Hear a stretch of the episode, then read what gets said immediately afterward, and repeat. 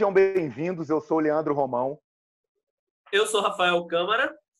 Pablo Melo. Estamos aqui para ter um bate-papo com vocês.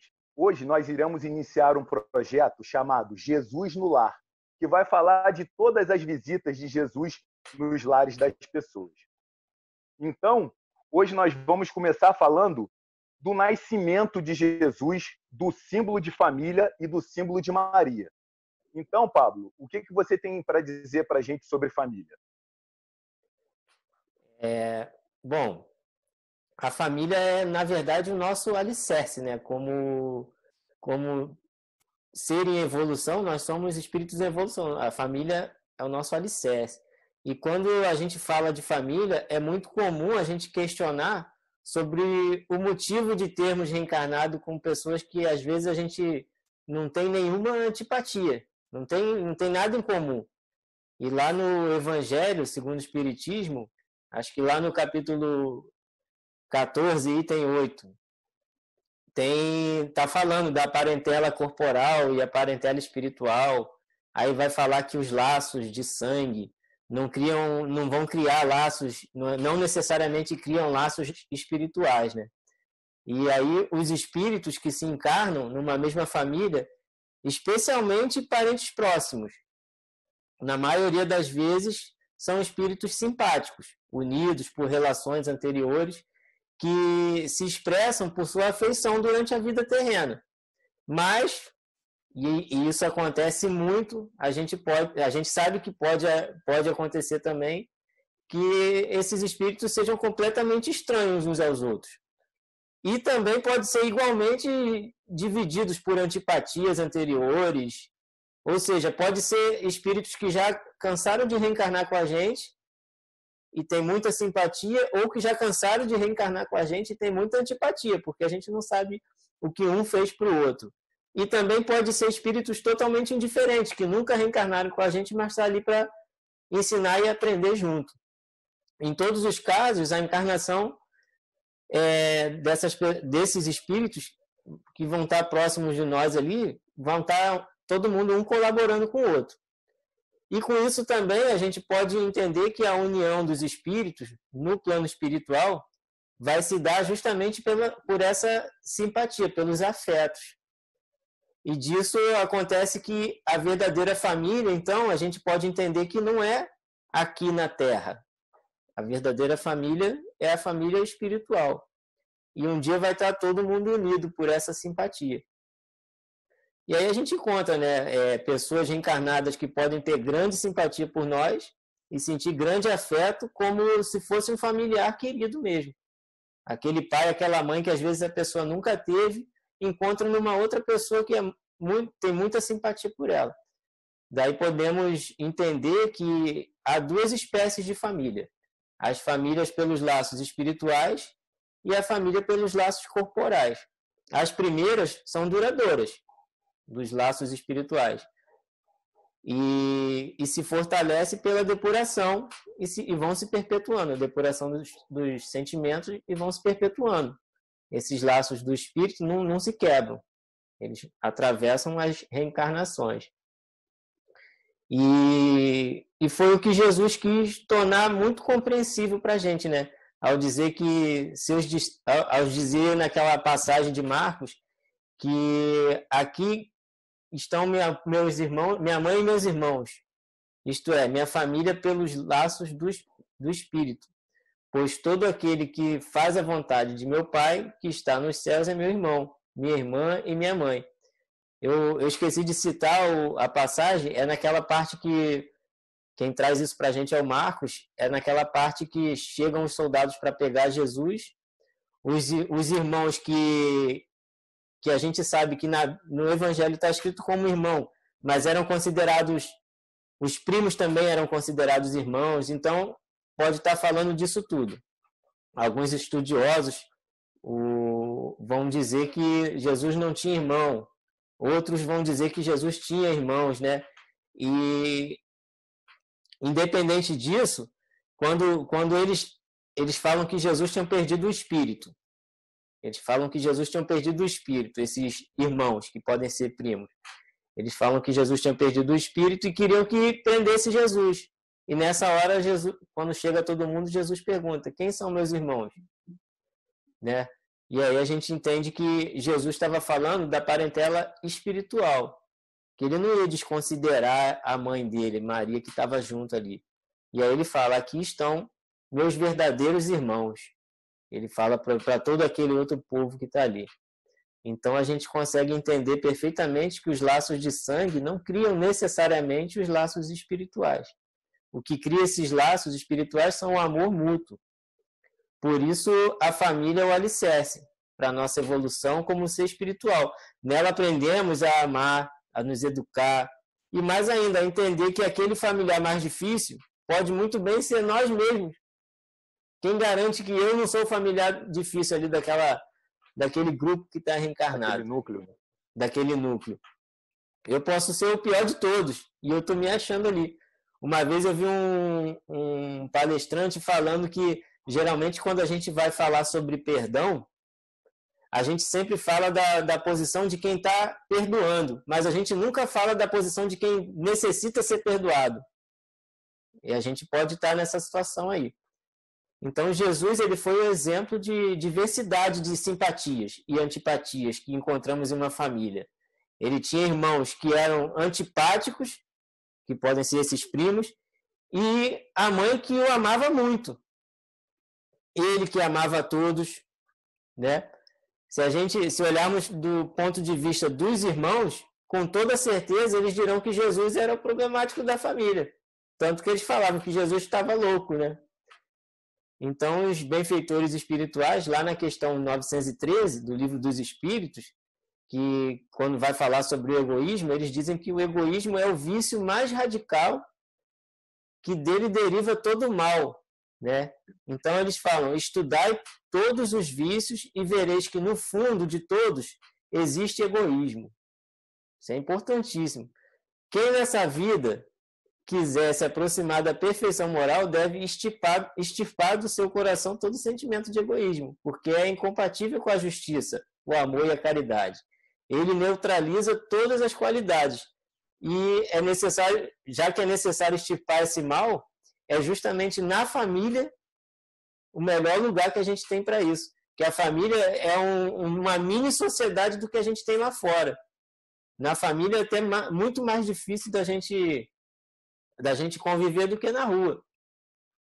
Né? Mas agora, e aí lembrando do momento que a gente passa agora de pandemia, a gente, a gente percebe que agora está todo mundo tendo que conviver com a família, não tem para onde correr. Então, na busca do progresso e da evolução, indispensável reencarnarmos quantas vezes forem necessárias, e para que esse retorno ao mundo material aconteça, necessitamos adquirir um novo corpo físico, que é somente, somente vai ser né, possível através da união de um óvulo com um espermatozoide, dando início a uma formação, a nossa, a nossa reencarnação. Então, na família, a gente vai aprender muito sobre evitar esse, é, evitar esse egoísmo, deixarmos esse vício, porque a gente tem que agradecer profundamente, primeiro a Deus, porque permitiu a gente reencarnar, e segundo, pela família que nos recebeu.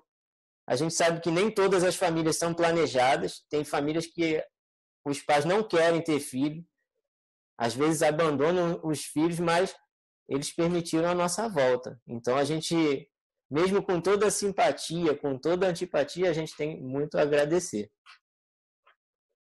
É verdade. E essa que eu fiquei pensando, Pablo, quando você estava falando sobre a família e no final você usou esse tema da, da quarentena, né? Que a gente colocar em prática tudo que a gente aprende e tentar extirpar o egoísmo, né? Extirpar o egoísmo é, durante a quarentena vai ser um exercício diário nessa convivência, né? Algumas pessoas estão estão só o marido e a esposa, outras pessoas estão com o núcleo familiar mais cheio, com sogra, mãe, é o seu caso, PH? É, é o meu caso, é, a avó da minha esposa mora com a gente. Agora o cachorro que era da minha mãe veio morar com a gente também, porque minha mãe não está com facilidade para lidar com ele, então é, a gente está tendo que se acertar aqui, né? É, minha esposa, minha filha é, a avó da minha esposa, dois gatos, dois cachorros. Caramba.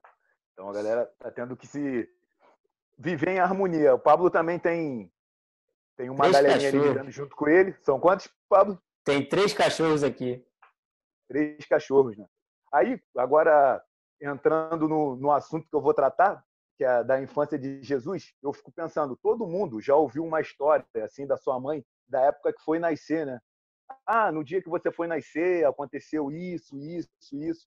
Aí eu fico imaginando Maria contando para Jesus assim: ah, pô, quando você foi concebido, apareceu um anjo avisando do seu nascimento, né? A gente trazer a, a história de Jesus para nossa realidade, cara, é uma coisa que você fica assim admirado, pensando como como que ela narrava essa história para ele, como que era a preocupação dessa mãe ao saber que ia receber um espírito tão importante, né? É, ela lá durante a gestação ainda ou antes, aí vem um espírito e fala, ó, você vai receber um espírito assim. Eu fico imaginando como ela deve ter ficado apreensiva, né, dessa missão, dessa missão que ela recebeu. E pensando assim, na nossa infância, até a entrada na adolescência, por exemplo, PH, com, com 12 anos, assim, mais ou menos, o que, que você fazia com 12 anos? Sabe, assim, tu lembra? Eu jogava videogame, saía com, os amigos de vez em quando, é, tinha que voltar para casa cedo, senão levava bronca do meu pai. É, sei lá, jogava carta, jogava taso, é, fazia é, momentos de doação na escola. Eu acho que era basicamente isso. Eu já lia bastante naquele tempo, que eu sempre fui meio maluco, né? É, lia bastante, mas acho que importante, assim, algo que marcou, marcou a minha vida, mas assim, no geral, assim, né? Grande. Eu tenho um laço de amizade muito grande, né? Que vem desde esse tempo, mas. E tu, Pablo, lembra mais ou menos assim da tua idade de 12 anos? Pô, 12 anos eu já tava. Eu fazia essas coisas que o PH falou. Ler não lia, não. Não gostava de ler, não. Mas eu, eu fazia muita, muita bagunça mesmo na escola e acabei indo trabalhar com 13 anos para me tirar da rua. Minha, meus familiares se preocuparam e me botaram para trabalhar, entendeu? E eu só tenho a agradecer por causa disso, Caraca. que aprendi a conviver com as pessoas assim. Caraca, Pablo era, era um pouquinho agitado. Eu também nessa época, eu com 12 anos, foi uma época que eu fiquei mais, mais, mais rebelde, né? Fazia mais arte, assim. E eu estou perguntando isso para vocês porque Jesus, assim, do nascimento dele, ele já foi um nascimento diferente da concepção de lar, né?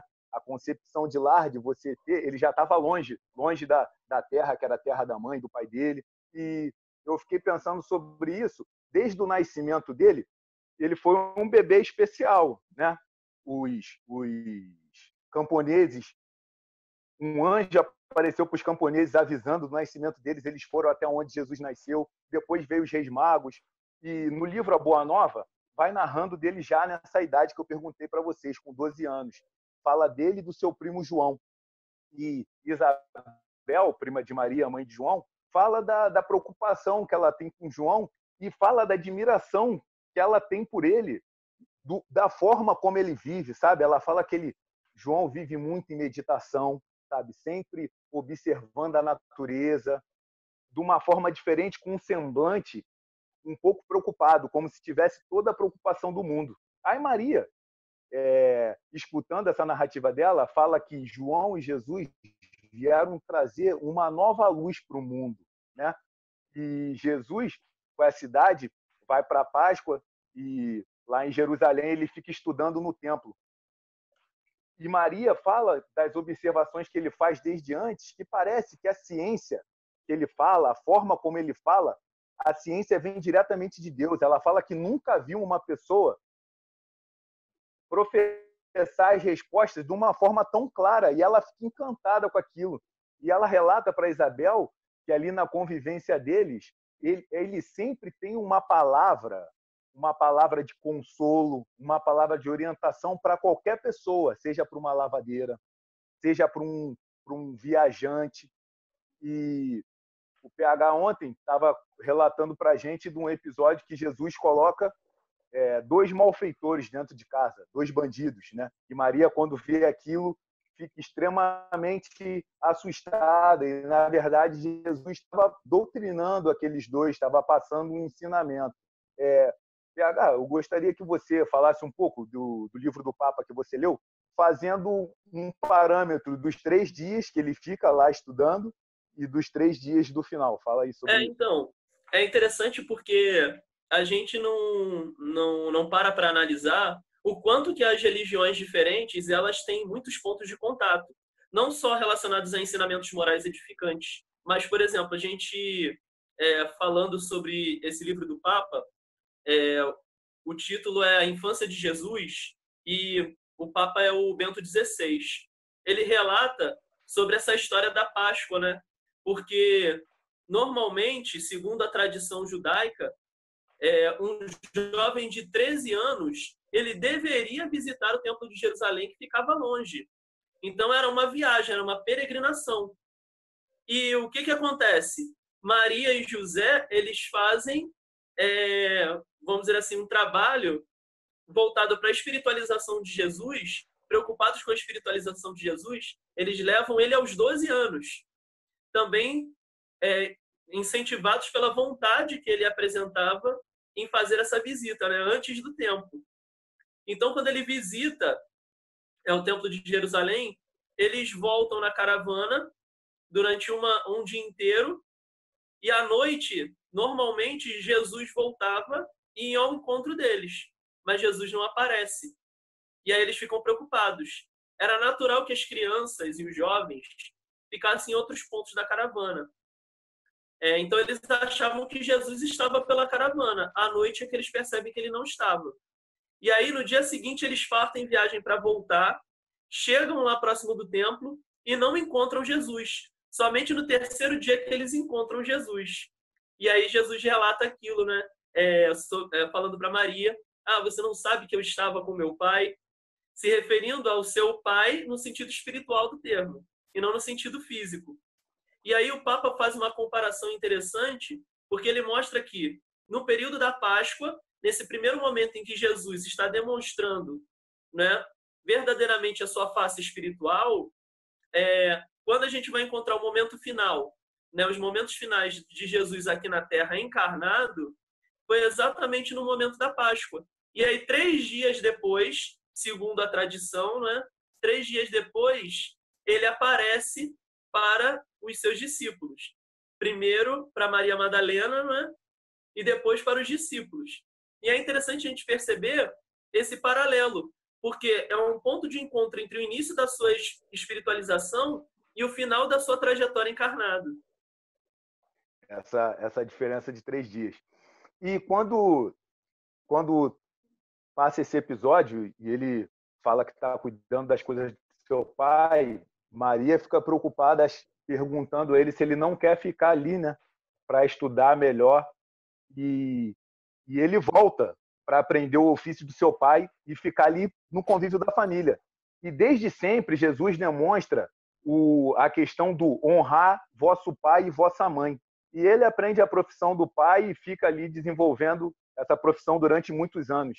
E voltando a esse capítulo da, da Boa Nova, onde a Isabel vai visitar Maria, ela, Isabel, quando está indo embora, ela pergunta para Jesus se ela não, se ele não quer ir junto com eles, né, com o primo e com ela.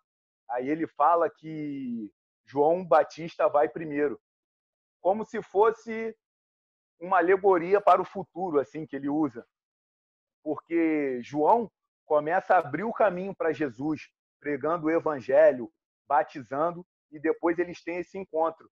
E quando os dois se encontram já na idade adulta, quando Jesus vai começar a levar a boa nova, o João fica extremamente emocionado quando vê ele chegando na beira do rio e fala que é ele que tem que ser batizado por Jesus. Aí Jesus fala que tem que ser batizado por ele para todas as profecias se cumprirem. E todos perguntam quem é aquele. E ele fala que aquele ali que ele batizou é uma pessoa que ele não tem nem o direito de, de desabotoar as sandálias dele, né? Que é o Filho de Deus, é o mensageiro da Boa Nova. Então, é uma passagem muito marcante. E eu fico pensando, que família Porque no finalzinho desse capítulo 8, quando já anoiteceu, né, as duas ficaram conversando muito tempo, elas vão procurar os dois, tá Jesus e João Batista conversando, Jesus mostrando toda a paisagem para ele e elas não sabem o que eles estavam falando, mas parece que eles estão desenhando alguma coisa para esse futuro tão tão tão nobre, né? Que, de trabalho no bem que os dois tiveram assim que foi uma coisa que mudou a história, né? Que mudou a história do, do nosso planeta. E, e, eu fico pensando, né? Que família, primo, João Batista e Jesus. Olha só, olha só que bacana. E uma família dessa com, com, com um peso tão grande, tão grande na nossa história. É, PH, quando você vai começar a sua fala agora, aí você podia começar falando também um pouquinho dessa concepção de lar, né? O Pablo fala muito da, da parentela espiritual, que são aquelas pessoas que a gente fica junto por causa das afinidades, pessoas que a gente se afiniza por causa de ideias, ideais. Muito parecido com a gente aqui, né? Que se uniu por um, um objetivo em comum. Somos amigos também, independente de quando a gente se reúne para falar de Jesus, a gente também é amigo. Então, houve essa simpatia com a gente que foi perdurando durante bastante tempo. Né? Eu já conheço o Pablo há muitos anos, o PH eu conheço pouco depois, mas foi uma amizade também que está perdurando. A gente pode dizer, eu posso dizer que vocês são minha parentela espiritual. E a concepção de lar ela fica um pouco diferente do que uma casa física, né? É interessante a gente pensar que o lar é o lugar onde o nosso coração está. Então, o lugar onde a gente deposita o nosso coração, onde mesmo quando a gente tem conflitos, quando a gente tem situações turbulentas, como o Pablo falou, né, de, de antipatias, muitas vezes a nossa tentativa de fazer com que esses laços perdurem, não é porque a convivência, mesmo com aqueles que são é, afinizados conosco, aqueles que são é, pessoas caras a nós, também é uma, é uma convivência difícil. A gente tem momentos turbulentos, né, momentos complicados, mesmo com as pessoas que a gente ama. Agora, esse esforço que a gente faz em se doar, em mostrar o melhor de nós para o outro, é que constitui um lar. Então a gente pode dizer que a nossa casa, se a nossa casa é harmoniosa, ou se a gente busca essa harmonia, a gente está construindo um lar, não é? Um lar é construído ao longo de muito tempo. É, minha avó diz que a gente só pode dizer que um relacionamento está dando certo depois da gente ter comido um quilo de sal junto, né? Então é, é pela convivência que a gente tem com o outro durante muito tempo que a gente consegue perceber se nós estamos realmente estruturando um lar. Essa é a nossa busca. E o interessante a gente perceber como é que era o lar de Jesus, né? Porque a gente vai encontrar duas figuras muito espiritualizadas. É claro que elas não se encontram no patamar de Jesus, porque Jesus é o ser mais perfeito que já pisou na face da terra. Mas é, Maria e José eram seres muito espiritualizados. Você vê que, ao levarem Jesus para o templo aos 12 anos de idade, eles tinham uma preocupação com a espiritualização de Jesus. Ou seja, eles tinham alguma ideia de quem Jesus era, mas eles não tinham certeza de como era a missão de Jesus. Mas o lar de Jesus, ele serve como exemplo para nós, porque ele é um lar estruturado. E a gente sabe que hoje nós temos muitas famílias, e a gente comentou isso outro dia, né? Eu e Leandro somos professores, a gente nota que muita, é, muitos alunos nossos não têm esse lar estruturado, não é? onde não há um pai ou não há mãe, ou são criados pelos avós, não é criados por tios. E isso não significa que ali não tem um lar. Na verdade, se há uma construção ali alicerçada no amor, ali também há um lar. Mas é interessante a gente perceber que o papel de pai e mãe são significativos, não é? E por isso é interessante a gente perceber como é que o lar de Jesus era. Era harmonioso. A gente não costuma muito falar da figura de José, né? mas Emmanuel fala justamente isso. É, Emmanuel cita que José passou pelo mundo dentro do silêncio divino de Deus, porque ele não aparece tanto quanto Maria, ele não foi tão exaltado quanto Maria, mas se você reparar, ele sempre está ali, ao lado de Jesus, ensina o ofício dele a Jesus. Se vocês repararem toda a engenharia que ele fez para que Jesus nascesse sem que ele pudesse ser é, morto, né? Porque as crianças da época eram perseguidas. Então ele teve que fazer um trabalho, um esforço extraordinário para que o lar dele sobrevivesse, para que o lar dele se perdurasse. E se não houvesse esse cuidado de José, possivelmente né, seria muito mais complicada a trajetória de Jesus. É claro que Jesus passaria por essas dificuldades, mas pelo menos nesse momento ele tem um lar estruturado, um lar onde ele consegue iniciar o seu trabalho de evangelização das pessoas. Como você citou, né, ele conversava com as lavadeiras, ele conversava com os viajantes, conversava com, inclusive, com malfeitores, né, passando a sua mensagem positiva, mas isso só era possível porque ele tinha um lar estruturado, um lar que estava o apoiando, não é? Mesmo na infância. É... É, os pais tiveram todo, todo um, um papel crucial, né? Para ele chegar bem, para poder desenvolver a sua missão. Os pais foram cruciais. Não, e é interessante a gente pensar em como é que é essa, essa estruturação de criar um filho, né? De cuidar de um filho. Porque você tem que cuidar, tem que amamentar, tem que pensar na educação, tem que pensar no desenvolvimento. Há todo um esforço, todo um tempo que a gente não pode dizer que é desperdiçado, né? na verdade é um tempo ganho, em que você está é, auxiliando no desenvolvimento de um espírito. E aí depois chega em determinado tempo, geralmente aos 20, 20 e poucos anos, né, em que esse laço ele fica mais distante. Porque, na verdade, nós não estamos criando é, filhos, as pessoas não criam filhos para elas próprias, não é? Elas criam filhos para o mundo. Na verdade, eles são emprestados. Cara, eu, eu acho que o, o, o significado assim dessa frase de criar frio, filho para o mundo, né? Para Maria foi empregado de uma forma, eu acho que deve ter, o ditado deve ter surgido daí, cara, de Jesus, né? O filho, o filho foi criado para o mundo, para dar salvação para o mundo. Eu fico, eu fico pensando aqui, é, estamos nos 10 minutos finais, né? Eu fico pensando aqui que no meio de tantos bilhões de pessoas, e a gente sabe que está tudo no controle de Deus, qual a chance, às vezes a gente pensa, pô, por que, que eu fui reencarnar logo nessa família? Por que, que eu nasci logo aqui no Rio de Janeiro, em Campo Grande, em Bangu, em Santa Cruz, em Senador Camará? Né? A gente, a gente, qual a chance, qual a chance, no meio de não sei quantos bilhões de pessoas, de você nascer no Rio de Janeiro, no Brasil, no Rio de Janeiro, no bairro tal, na rua tal, na casa tal, conhecer a pessoa tal Cara, tá tudo programadinho ali. Então você está exatamente no lugar que você deveria estar, tá, né? É interessante Verdade. demais. É, e com a família de Jesus não foi diferente. Sim. E é interessante a gente perceber que, assim, é, tanto Allan Kardec quanto os espíritos amigos né, que o auxiliaram na codificação, quanto Humberto de Campos e no livro do Papa Bento XVI, a gente vai encontrar a mesma informação. Imagine uma pessoa, né, que era Maria, é, e José também, né? Dois pais que, na verdade, deram todo o seu amor e carinho para uma criança que depois se tornou um jovem, um adulto, mas que sempre demonstrava que havia um conhecimento maior, que ele possuía um conhecimento muito maior do que qualquer outra pessoa. E que você sabia que essa pessoa tinha uma capacidade de amar, uma capacidade de empatia pelo outro muito maior do que você já teria visto em qualquer outra pessoa. Então você tinha consciência é, de quem você estava cuidando ali naquele momento. Maria e José recebem a visita de um espírito amigo, um espírito evoluído, que vem avisar da missão deles. Né?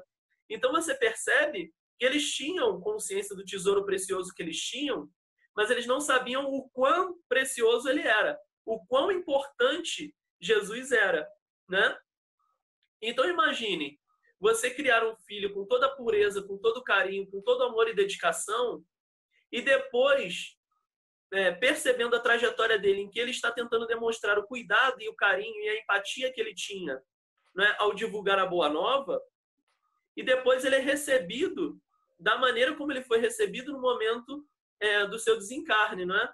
Em que ele é aprisionado, não é torturado, crucificado, Imaginem o que, que deve ser para uma mãe é, visualizar tudo isso. Então, a dor de Maria é uma dor muito grande. E a gente pode estender isso para uma série de outras mães é, que passam por situações similares no mundo. É por isso que costumam dizer, né, e isso é verdade, que Maria ela está sempre ao lado de toda mãe, porque ela sabe das dores e das dificuldades que toda mãe passa. Ainda mais as mães que passam por essas situações complicadas, né, do desencarne de um filho em um momento muito precoce. Porque toda mãe, ela deseja que o seu filho cresça, se desenvolva, se torne um adulto, não é? Ela não deseja enterrar o seu filho. E a gente percebe que a dor de Maria é uma dor significativa e é uma dor que é, é partilhada com todas as mães que perdem seu filho em algum momento. Então é por isso que a gente precisa também ressaltar essa figura extraordinária, porque ela teve pulso firme, ela teve força suficiente para perpetuar o legado de Jesus. Mais tarde, ela vai morar em Éfeso e as pessoas vão procurar a ela para poder é, ouvirem sobre Jesus, para poder perceber a mensagem de Jesus através da sua mãe. E ela os acolhe como se fossem seus filhos. Né? É, pessoas doentes, pessoas com dificuldades financeiras, pessoas com problemas sociais muito sérios, e ela acolhe a todos. Ela percebe é, que, na verdade, quando Jesus diz, né, é, para João, filho, eis aí a tua mãe, ele está estendendo a ideia de que a parentela espiritual é que deve ser significativa. E aí ela percebe que a missão de Jesus era realmente grandiosa e ela passa a partilhar mais, é, vamos dizer assim, de maneira mais eficaz dessa missão de Jesus. Porque ela, nos seus momentos de vida em que Jesus já havia partido, ela continua falando sobre a Boa Nova.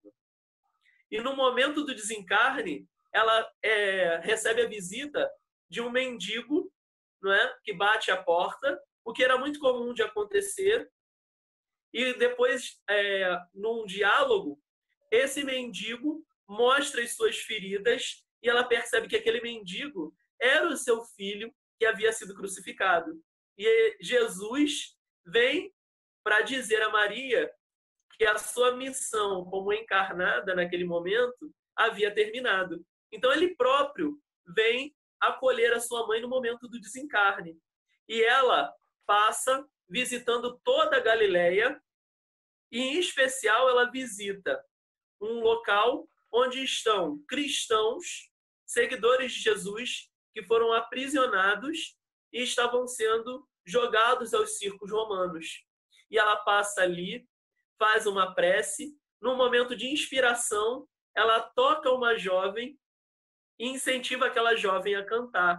E aí, quando a jovem canta, aquele cântico auxilia todos os cristãos, centenas de cristãos que estavam ali junto com ela. E por isso a gente tem essa ideia de que Maria sempre está auxiliando os desencarnados, aqueles que são sofredores. As pessoas é, passam a ver Maria como Mãe Santíssima, aquela que é a mãe de todos. Desde o momento em que ela estava em Éfeso acolhendo aqueles que procuravam a Jesus, até esse momento após o desencarne, ela continua trabalhando na espiritualidade, estendendo seu manto e acolhendo a todas as pessoas que precisam. Então, ela significa verdadeiramente o papel de mãe, não é? Porque mãe é aquela que acolhe, é aquela que dá amor, é aquela que dá alento e carinho àqueles que precisam. Afinal, num sentido muito mais abrangente de família, todos nós somos irmãos. Sim, é, PH, esse, esse episódio que você narrou é o capítulo 30, né? Da Boa Nova, é um, um episódio muito emocionante. Isso, Pessoal, espero. Propaganda aqui é, fazer a propaganda. Pessoal, nós estamos chegando ao fim do nosso bate-papo. Né? Foi foi muito bacana né, essa quarentena. Pablo de cabelo cortado. É. Que cortou, ficou fera. PH com calvanhaque invocado. E tivemos esse bate-papo sobre família, sobre Maria, né, nossa grande mãe, e sobre o nosso grande irmão Jesus. Espero que vocês tenham gostado. Voltaremos na outra semana com outro tema de Jesus visitando outro lar. Hoje falamos do lar de Jesus. Fiquem com Deus. E se quiserem dar sugestão, né? Pode dar sugestão, escreve é, embaixo. sugestão, sugestão. Né? Isso, com certeza. Comentários, não é? dúvidas. Leandro, que entende tudo de doutrina espírita, vai explicar tudo para vocês. É. Isso, papai. Valeu, gente. Valeu, gente. Fiquem com Deus.